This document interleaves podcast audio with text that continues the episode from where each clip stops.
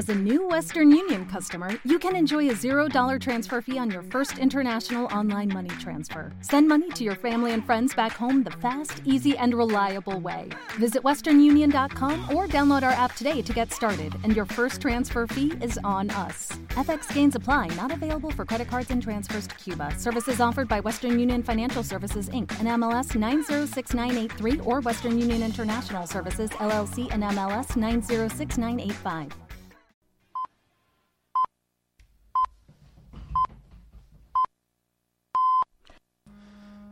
Son las ocho y media.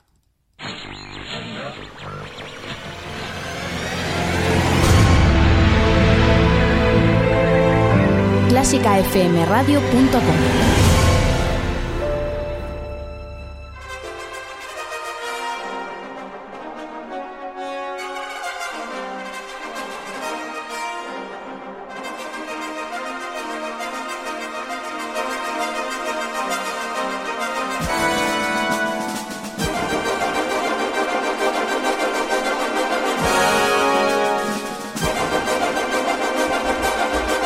Son las ocho y media, las siete en Canarias. Bienvenidos a este programa, bienvenidos al ATCO de Clásica FM hoy lunes 31 de octubre, en el que vamos a hablar como siempre de actualidad, por ejemplo, de los nuevos ministros, entre los que no encontramos un ministro de Cultura, si de Cultura, Educación o Educación, Cultura y Deportes, y de ello vamos a hablar luego de por qué no tenemos a la cultura en un ministerio. Vamos a hablar también de una denuncia que ha habido de pucherazo sobre la elección del nuevo director de la Semana de Música Religiosa de Cuenca y por supuesto un homenaje al pianista Zoltan Coxis. Bienvenidos a El Ático.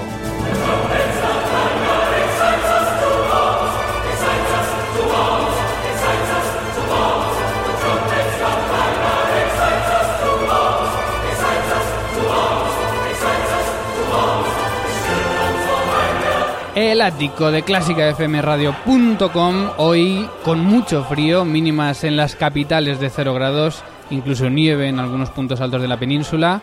Así que te recomendamos más que nunca que te pongas al calor de Clásica FM, que aquí vas a estar muy bien. Dirige este programa quien te habla, Mario Mora, y saludamos también ya a la TDX Speaker, Ana Laura Iglesias. Buenas tardes. Muy buenas tardes, Mario, ¿qué tal? Muy bien. Estamos aquí los micrófonos. Redes sociales. Eh, pues estamos en facebook.com, como sabéis, barra clásica FM Radio, donde somos 2.876 amigos. También en Twitter, en nuestra cuenta arroba clásica FM Radio, donde somos 4.119 amigos, casi nada. Y utilizamos también la etiqueta almohadilla clásica FM. El correo de este programa es elático arroba.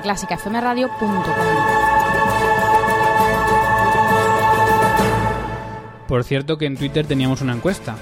Teníamos una encuesta, eso es, eh, decíamos que si necesitamos más conciertos breves para atraer a un público más joven, de acuerdo esto con el- los comentarios de Stephen Huff, eh, luego comentaremos los resultados, porque ha habido bastante, bastante polémica, bastantes comentarios. Muy bien, luego hablamos de ello. También estamos en WhatsApp.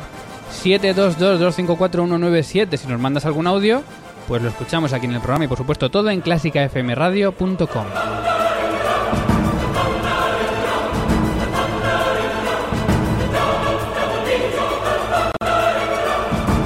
Hoy programa número 78, al que hemos llamado Sin Ministerio de Cultura. Y yo añadiría incluso otra vez Sin Ministerio de Cultura. Luego hablamos de ello. Todo preparado. Bienvenidos a la música, bienvenidos a Clásica FM.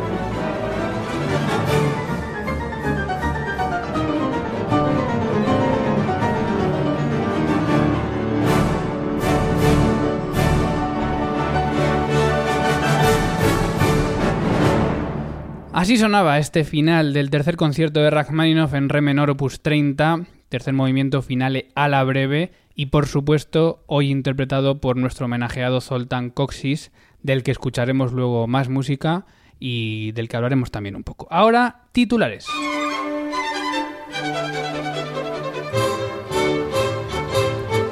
Titulares en clásicafmradio.com que tratamos hoy en el ático y que son tres. Rajoy decide continuar sin Ministerio de Cultura. El recién nombrado presidente del nuevo gobierno decide continuar sin un Ministerio de Cultura específico, por lo que queda la cultura de nuevo englobada con educación y deporte, como venía haciendo en la última legislatura, condición que implica una reducción del dinero destinado a la misma.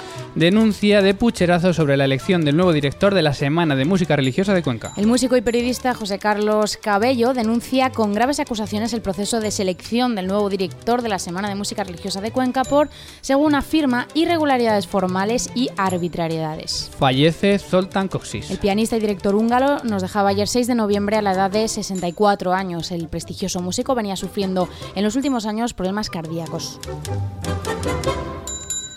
Y además, Ana, esta semana también se va a hablar de otros temas de actualidad como por ejemplo el debut de Lucía Marín al frente de la Orquesta Radio Televisión Española, la llegada del famoso organista Cameron Carpenter este, este fin de semana a la temporada de la OCNE, también el, la nueva convocatoria de Bankia para un concurso de orquestas de la Comunidad Valenciana, el nombramiento también de Robert Treviño como nuevo director titular de la Orquesta Sinfónica de Euskadi, también hablaremos de la apuesta de la ópera de Dubai por los proms o del estreno de la ópera de Moby Dick en Dallas. Son otras noticias que te contamos en clásicafmradio.com.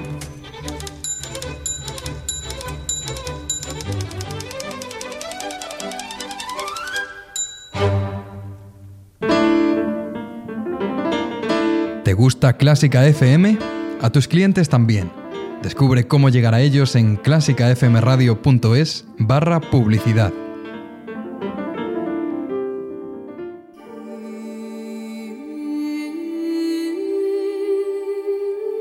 Pasión por la radio.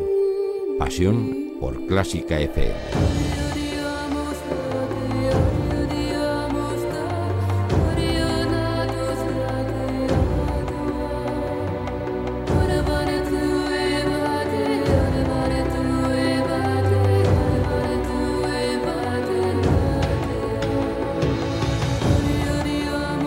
Estamos en el ático en directo, 20 y 37 de la tarde, hablando de los temas de actualidad que te interesan y seleccionando la mejor música para ti en clásicafmradio.com.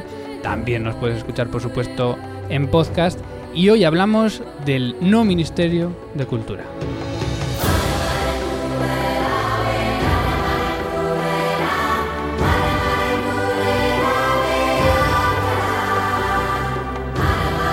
Siempre que hay que hablar de política, de ministerios, de temas legales, te invitamos a nuestro compañero director del Perseguidor, director de operaciones de Clásica FM, José Manuel Cumbreras. Buenas tardes. Muy buenas tardes a todos. Siempre requerimos tus conocimientos legales para que nos expliques, primero, por qué no tenemos esta legislatura otra vez Ministerio de Cultura. Bueno, pues esta tarde preparando aquí el, el programa He compartido aquí en el guion una imagen sobre la que hemos estado hablando, que es un, cronograma sobre cuándo en España ha habido Ministerio de Cultura y cuándo, cuándo este ha sido un ministerio separado y cuándo ha estado integrado, por ejemplo, en un Ministerio de Educación y Cultura o Educación, Cultura y Deporte. Claro, yo te preguntaba, ¿ha habido alguna vez Ministerio de Cultura? Pues ha habido tres ministerios de cultura en la, desde, eh, desde la historia de la democracia, desde el 76. Ha habido un ministerio de cultura con UCD, ministerio de cultura con el gobierno de Felipe González y con el gobierno de Zapatero.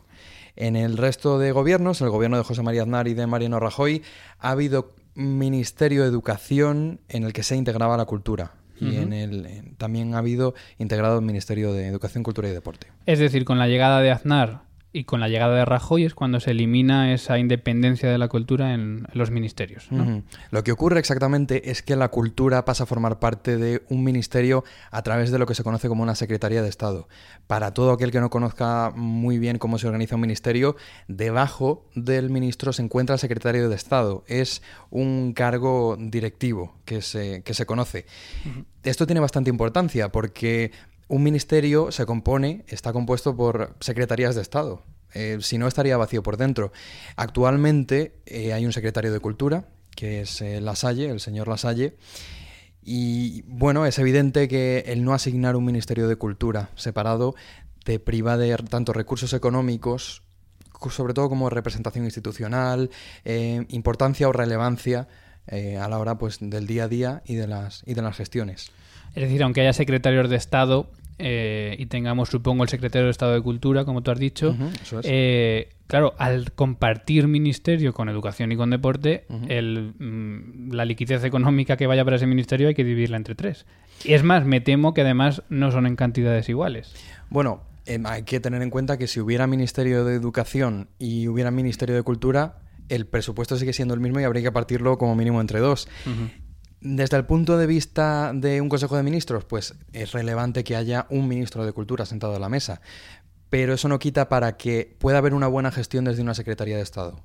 Eso solo podemos averiguarlo pues, a través de la evaluación de políticas públicas, que es un tema que aquí pues, no nos atañe. Em, pero hablando así en general, ¿quién elige, quién, quién elige cuántos ministerios hay y quién es ministro? Esto sale todo de la iniciativa del presidente del gobierno, que es el que sanciona, el que publica un real decreto proponiendo cuántos ministerios va a haber y cuántos ministros. Pero eh, no lo hace solo, o sea, se tendrá su equipo de de consejeros, no sé, o de gente. Sí, su, propio, su propio gabinete previo al, gabinete de ministros, claro que sí. También me cuesta mucho imaginarme a Rajoy solo ahí diciendo, este año voy a poner mm, deporte. ¿No? No sé. bueno, creo que fue, creo que fue el presidente Zapatero quien asumió para sí, creó una cartera de, deportes en, su, en la última legislatura. Creo, creo que fue así, si no me estoy equivocando. Por aquí confirman que sí. Eh, por eso es relevante desde un punto de vista público qué conviertes en ministerio o a qué le asignas una secretaría de Estado. Porque si quieres que un asunto sea relevante a ojos mm, del público, le asignas como mínimo una secretaría de Estado. Si no quieres, porque no te conviene, porque realmente es un, es un asunto más pequeño, con menos relevancia o trascendencia, le asignas directamente una secretaría general, que es un órgano supeditado a una secretaría de Estado, está dentro de una secretaría de Estado. Si miramos el organigrama del, del Ministerio de Educación, vamos a ver tres secretarías de Estado, la de Educación, Formación Profesional y que contiene universidades, la Secretaría de Cultura, Secretaría de Estado de Cultura, y tenemos la Secretaría de Estado en forma de Consejo Superior del Deporte. Es muy curioso porque se le da una Secretaría de Estado al deporte y si queremos ir a ver dónde está el Consejo Superior de Enseñanzas Artísticas, está asignado dentro de la Secretaría General de Educación. Eso también da una idea de cuáles son las preferencias.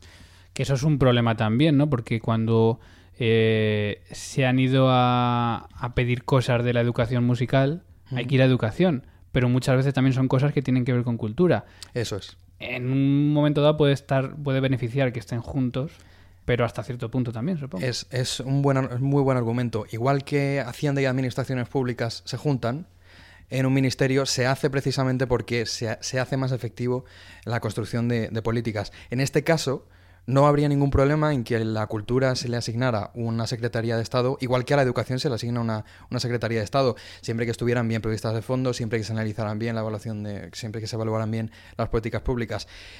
Desde luego, pues a, a quién no le entusiasma ver un eh, Ministerio de Cultura con un Ministro de Cultura, con eh, secretarías, subsecretarías, con secretarías de Estado de Cultura. Claro que sí. De hecho, si miramos el organigrama actual de la Secretaría de Estado de Cultura, vamos a ver que no solo tiene las típicas los típicos órganos como pueden ser pues, secretarías generales, direcciones generales, tiene a su cargo directamente eh, organismos como el Museo del Prado. Claro, esto es una Secretaría General con, con muchísima relevancia si se le aportan los fondos adecuados y se llevan a cabo las políticas correspondientes, no debería ser, eh, no debería perjudicar mucho a la cultura. En cuanto a este organigrama, eh, los secretarios de Estado, el secretario de Estado de Cultura, tiene potestad en una reunión de ministros? Es decir, ¿tiene, tiene voz para, para, estar a la altura del ministro o tiene que estar siempre supeditado a lo que el ministro decida? Bueno, una de las características de ministros y secretarios de Estado es que son órganos superiores y los secretarios de Estado pueden acudir a los consejos de ministros. Por supuesto, siempre están en la línea jerárquica, el primero es el ministro y luego al secretario de Estado. Pero claro, la iniciativa del secretario, de Estado es fundamental para que el ministerio tenga contenido. Eh, ¿Qué futuro podemos esperar con la cultura en los ministerios? Es decir, ¿podríamos incluso esperar o, ver que pudiese desaparecer? que pudiese desaparecer el, el qué exactamente. Que no existiese ni siquiera la mención a cultura en ninguno de los ministerios en futuros gobiernos. Eh, sería impensable, por no decir imposible, que desapareciera la Secretaría de Estado de Cultura. Porque entonces, ¿qué haces con el la Biblioteca Nacional? ¿Qué haces con el Museo Arqueológico Nacional? ¿Qué haces con el Museo del Prado? Si quieres asignarlas directamente, eh, secretarías generales dentro de- del área de educación, para eso al final llegas a la conclusión de, como- de que como mínimo vas a tener una Secretaría de Estado con relevancia institucional y por supuesto con relevancia administrativa. ¿Y por qué se ha dado, por qué crees que se ha dado en estos, en este tiempo que los gobiernos de derechas eh, han rechazado esta independencia de la cultura en el ministerio y, y no los otros? Bueno, normalmente eh, yo voy a hablar en, en términos eh, de decisión política. Un gobierno, cuando en su programa decide hacer, cuando en su, cuando en su programa decide hacer eh, eh, bandera de la cultura, lleva a cabo medidas como esta, como la de separar y crear un Ministerio de Cultura. Para otros eh, gobiernos que deciden que la línea política les, les da igual o, quiero decir, les da igual en términos, en términos políticos, eligen tener un, un Ministerio de Educación con la cultura integrada, porque por decisiones propias sus votantes pues no entienden que la cultura deba ser un, un elemento eh, diferenciado en un ministerio. Pero como siempre esto es, eh, esto son opiniones y en la calle a veces te encuentras con, con opiniones como las de eh, las subvenciones para artistas que, que no son del todo positivas o te encuentras también con, eh, con la idea de que la cultura es un bien inmaterial y de que no debería, y al ser un bien inmaterial a lo mejor se, se- se descuida más de la cuenta. Leíamos en periódico de tirada nacional como el ABC por qué un Ministerio de Cultura, explicándolo la necesidad de ello. Leíamos eh, titulares de Rajoy vuelve a dejar a la cultura sin ministerio.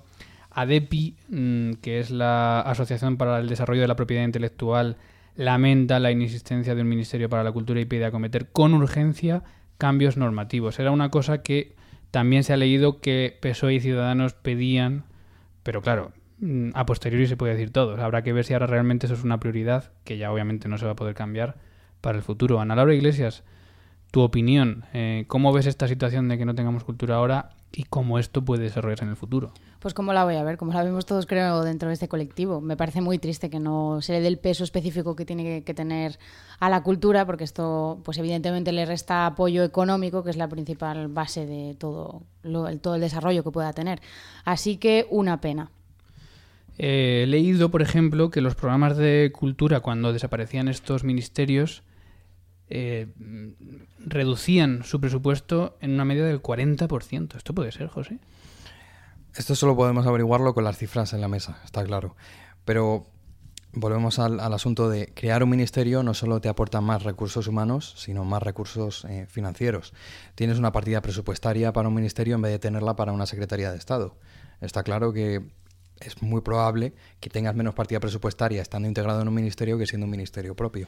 ¿Y qué sentido tiene, para ir acabando, juntar a cultura con deporte? Porque hemos dicho que cultura y educación puede tener cierto, cierto sentido, hasta cierto punto, pero ¿por qué a cultura se le mete también dentro, perdón, a deporte se le mete también en este saco? Aquí podemos decir muchas cosas, desde el mens eh, sana incorpore sano hasta la conveniencia política que les propia al Ejecutivo, ¿no? la discrecionalidad política de la que puede disfrutar un presidente del gobierno y un, ejecutivo, y un ejecutivo y no el propio cuerpo administrativo. Es pura elección por las circunstancias del momento. Bueno, pues yo creo que queda muy claro. No sé si quieres comentar algo más. Eh, por supuesto, abierto está contacto arroba clásicafmradio.com para que la gente pueda comentar y preguntar. Twitter lo tenemos por ahí, Ana Laura Iglesias lo vigila. Incluso si a lo largo del programa alguien quiere decir algo, pues lo, lo vamos viendo. ¿Algo más, José? Pues un detalle más. Sí. Que cuando estamos hablando de, de esta, de lo que se llama discrecionalidad política, se me ha ido un poco el argumento y, y creo que he dicho cosas que no, que no estaban muy, muy bien expresadas. He llegado a decir en algún momento que los votantes no entienden o algo así. No quería decir eso. Quiero decir que desde el punto de vista de la discrecionalidad política es lo que regula que un ministro o que un presidente del gobierno elija tener un ministerio, que elija tener dos ministerios, y eso lo hace precisamente por conveniencia política, y revestido y, y respaldado por esa discrecionalidad Vamos, que lo política. eligen porque les da la gana a ellos. pero si fueran, eh, si fueran, si fueran cargos administrativos no, po- no podrían hacerlo. Pero como son Claro. el Poder Ejecutivo, están revestidos de, un- de una potestad discrecional. Esa es la clave. Sí, y sí. pueden elegir que haya un ministerio, que haya dos, y, lo van a, y van a elegir siempre fundados en, en lo que mejor les convenga. En sus convicciones. Eso Lo de es. llamar tontos a los votantes no es No, cosa no, no. tuya, No, no, no. pero sí que De lo han hecho, hecho no- otros políticos. de hecho, lo no he querido dicho, decir- no he querido decir de eso. hecho, Pero políticos como tú eso. sabemos que no lo hacen y te llamo político. No, no, yo político no, por favor. José Manuel Cumbreras, muchísimas gracias por... Oye, quédate por aquí, porque hoy vamos a hablar de cosas que te interesan y quizá nos puedes ayudar también. Están escuchando, ¿no? Un jurado de concursos. y Pues pues, quédate por aquí que seguramente nos va a hacer falta. Gracias, José. un saludo, muchas gracias.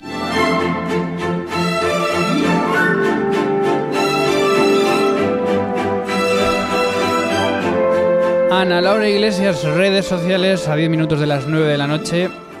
¿Qué encuesta teníamos por ahí? Pues ¿Qué- teníamos la encuesta CFM con la pregunta, ¿necesitamos más conciertos que sean breves para atraer a un público más joven? ¿Estás de acuerdo? Resultados, 45% de los votantes opinan que sí que debemos acortarlos, 35% que no, que duran lo, lo necesario y el 20% opina que ni aunque duren 10 minutos. O sea, hay un 20% un poco pesimista, pero gana, y me llama la atención, que debemos acortar los conciertos para, que, para que la gente vaya más, José. Yo solo pregunto, ¿cuánto dura un concierto de, de Voss o de Beyoncé? ¿Cuánto Uy, duran esos conciertos? Bastante más que los de música clásica. Sí, ¿no? pero... Tres horas. Pero, pero, pero, que se nos va el tiempo de las no. redes. Bueno, es una buena reflexión, fíjate. Yo, nunca- Venga, yo, era de lo que pensaba, de los que pensaba cortarlos y ahora me acaba de hacer dudar, José. Bueno, ¿Tú, Hay- Ana, qué habrías votado? Yo la primera opción debemos acortarlos. ¿Sí? Depende de qué tipo de concierto sea, pero si lo que se busca en concreto es acercar nuevo público, un concierto no puede durar dos horas y media. vale, bueno. Yo también estoy de acuerdo. Mm, sí. Y en este caso en Claro, Twitter... eh, es que esto es la pregunta, si buscamos acercar nuevo público, no para el público habitual de la Orquesta Nacional de España. En Twitter casi la mitad de los votantes, pero más de la mayoría simple, han votado que sí. Así que bueno, esa es la opinión de la gente. ¿Sobre esto ha habido algún tuit? Ana? Sí, ha habido bastante polémica. Por ejemplo, José Mari Bailo, arroba José Mari Bailo, nos dice, bueno, entre muchas otras cosas, si pudiera- tuviéramos que resumir todo lo que nos ha contado, eh, sería, para mí eso es equivalente a decir, son demasiado imbéciles como para soportar un concierto de hora y media. Que es un poco lo que ha dicho José, no, tampoco. Vaya, hombre. Esto me va a pasar factura seguro. Oye, Stephen Huff también Sí. contestó. Esto se le ha, ha crecido tanto que el propio Stephen Huff ha decidido intervenir y nos decía, esto es solo una opción. Una hora concentrada puede ser estimulante, pero no sería necesariamente rebajar la calidad para los jóvenes esta opción. Es más o menos la traducción. Bueno, pero no es, rebajar, no es rebajar la calidad, es rebajar el tiempo. No quiere decir que vaya a ser Sí, peor. sí, eso es lo que, lo que él dice, Stephen Huff. Bueno, más tweets. Por ejemplo, también Francisco Salgado C, arroba Fe Salgado C, nos dice, ¿y una, ¿y una renovada fórmula de clásicos populares? Creo que lo plantea como nueva opción. Bueno, algo parecido intentamos hacer en el ático sin copias ni cosas, pero bueno, sí, mm, mm, darle otro aire a la, a la música, ¿no? Y eso intentamos hacer también en Clásica FM. ¿Por Esa es no? la idea, exactamente. También otras interacciones en Twitter sobre el tema del violonchelo perdido de Eduardo Palao. Esta misma tarde nos ha dicho el propio Palao, me ha llegado una carta de Iberia donde me deniegan compensación económica. No se enteran de nada, así que... O sea que el que no está pidiendo dinero, Sí. se dicen que no le van a dar dinero. Exactamente, Bien, no va. se enteran de nada. Vamos bien. Oye, en WhatsApp ha llegado algo también. Ha llegado un mensaje de esperanza que esta misma mañana, mira qué bonito. Vamos a escucharlo. Hola a todos, ¿qué tal? Bueno, quería contaros una anécdota musical que me ha pasado esta mañana con mis alumnos en el instituto. Resulta que yo soy profesora de secundaria, soy tutora de un segundo de la ESO en el que tengo niños de 12, 13, 14 años. Y en las clases de tutoría estamos haciendo ahora unos talleres sobre drogas. Pues la, bueno, ha llegado un momento en que la monitora, pues un poco hablando puesto de que serios, mucha ¿eh? gente consume drogas, pues para relajarse, que es uno de los motivos. La monitora ha preguntado sobre qué alternativas, qué otras formas de relajarse conoce la gente. Y una niña ha contestado que escuchar a Mozart. ha sido muy gracioso. Bueno, quería compartirlo con vosotros. Un saludo y enhorabuena por vuestro programa de radio. Muchas gracias. Oye, qué tierno, ¿no? Que una niña Qué diga bonito. eso. ¿Será verdad? Hombre. ¿Lo hace? sí. Ah, sí, que a ver si era No, verdad que no, lo había la dicho. anécdota sí, desde claro. luego, pero si la niña en cuestión se escucha a Mozart para Hombre, si, relajarse. si lo ha dicho, será por algo. Oye, por pero algo, qué sí. bien que la gente sepa que existe Mozart y que para relajarse y olvidarse tal, Pues estupendo. está bien. La ¿no? música es la mejor de las drogas. Y además tiene efectos secundarios, pero son muy buenos todos. Eso es. Bueno, ¿qué ha sido lo más escuchado, el top 3 de la semana? Pues lo más escuchado ha sido Operando, locura baro- barroca, con Franco Fa- Faglioli, que entrevistaba a Borja Mariño. También El Ático 76, otro conservatorio en apuros, y El Ático 77, la, la décima de Beethoven. Mario, has hecho pleno. Pleno, no casi. He hecho podium. Dos y tres, pero Sí, dos, Borja me dos ha- de, de dos de los dos que tienes. Bueno, vamos con cumpleaños a cinco minutos de las 9 de la noche. Eh, ¿Quién cumpleaños hoy? Pues hoy cumpliría 111 años el compositor y director William Alwyn, que fue flautista de formación y fue además solista en London Symphony durante un tiempo. Y hoy vamos a celebrar sus 111 años. Nos quedamos con este tercer movimiento de Lira Angélica, una de las obras clásicas, porque también compuso mucha música de cine, y una de las obras clásicas más conocidas de este compositor, escrita para arpa y orquesta. Mientras llegamos a las 9 en punto de la noche, te recuerdo que después tenemos actualidad, de nuevo con la actualización de la información. Viene Clara Sánchez con Clarificando. Vamos a hablar con la persona que ha puesto esta denuncia sobre el proceso del concurso público en la Semana de Música Religiosa de Cuenca y vamos a acabar con un pequeño homenaje a eh, nuestro homenajeado de hoy que es Zoltan Coxis. Así que como para perdérselo. Aquí seguimos.